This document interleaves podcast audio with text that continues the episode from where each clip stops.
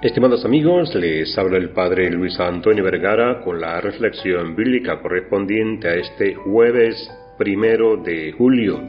El Evangelio está tomado de San Mateo capítulo 9 del 1 al 8. Y seguimos caminando con Jesús. Volvemos con Él a Cafarnaúm y nos encontramos con esta escena. Le presentan un paralítico a quien Jesús perdona los pecados y le hace volver caminando. Las palabras de Jesús, tus pecados te son perdonados, generan murmuración en aquellos que no quieren ver ni escuchar. Este hombre blasfema y Jesús leyendo sus pensamientos los pone en evidencia. ¿Por qué piensan mal? Y mostrando que tiene como hijo de Dios el poder de perdonar a los pecados, ordenó al paralítico, levántate, toma tu camilla y vete a tu casa. Y él se levantó y se fue. La palabra de hoy nos regala muchos elementos para poder contemplar y reflexionar.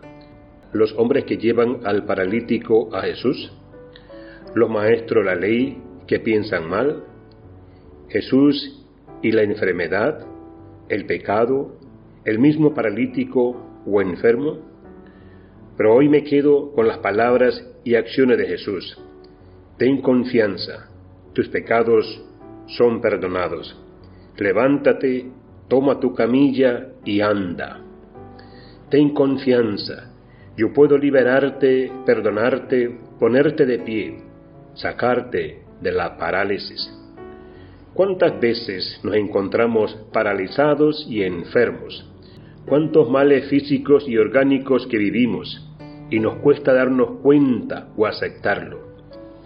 No queremos estar mal ni enfermos y buscamos por todos los medios estar bien, pero nos cuesta ir casi de primero al médico del alma para que nos sane, para que nos purifique y nos perdone. Así como tenemos que ir al médico sin automedicarnos, también necesitamos al médico del alma, para que nos ponga de pie y nos perdone, nos renueve en la confianza. Y para eso no necesitas ni obra social, ni esperar mucho el turno, siempre está disponible y es gratuito. Ten confianza, levántate, acércate o ayuda a quien lo necesite acercarse a Jesús. Él tiene poder para perdonar, para liberar, para poner de pie.